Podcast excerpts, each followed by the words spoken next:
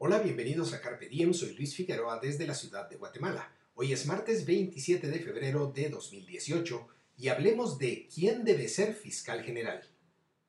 Carpe Diem significa apodérate del día y resume bien mi visión del mundo. La libertad es el valor fundamental de mis reflexiones aquí.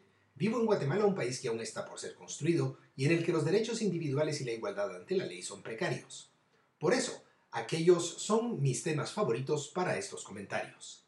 Al perpetrar Carpe Diem, comparto reflexiones y experiencias en busca de lo que es bueno, lo que es bello y lo que es pacífico, por la libertad y la razón.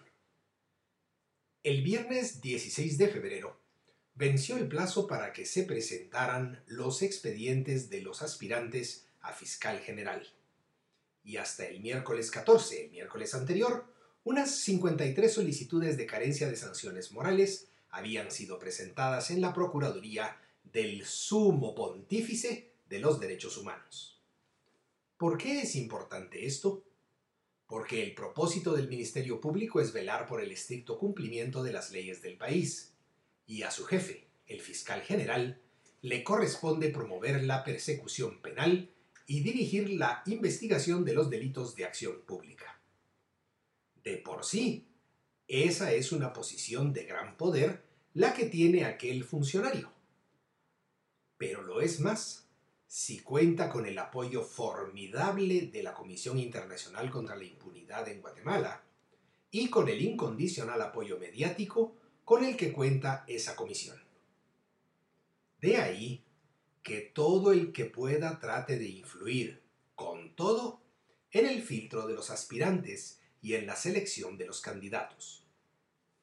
Por ejemplo, hay universidades que se dice que tienen facultad de ciencias jurídicas con el propósito de, tener una silla en las comisiones de postulación. Hay organizaciones no gubernamentales de todos los colores que hacen micos y pericos, de orden político y de orden judicial, para que la selección que hagan los comisionados sirva a la misión y visión de aquellas ONG y a las de sus patrocinadores. ¿Habrá algún grupo de interés político que quiera que el jefe del MP sea de los otros?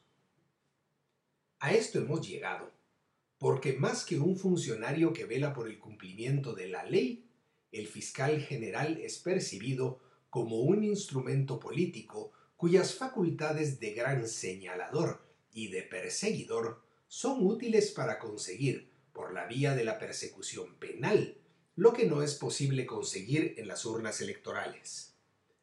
Y para detener por la vía judicial, lo que no se puede detener por la vía electoral. Por favor, pregúntame qué tipo de fiscal elegiría yo. Gracias. Yo elegiría un jurista con arrestos, que entendiera el valor del respeto a los derechos individuales y el de la igualdad de todos ante la ley, y el del debido proceso, y la presunción de inocencia, independientemente de si el gato fuera blanco o negro, para usar una idea de Deng Xiaoping. ¿Es eso posible? ¿Y tú? ¿Qué piensas? Si te interesan estos temas, te invito a compartir este podcast y a visitar luisfi61.com.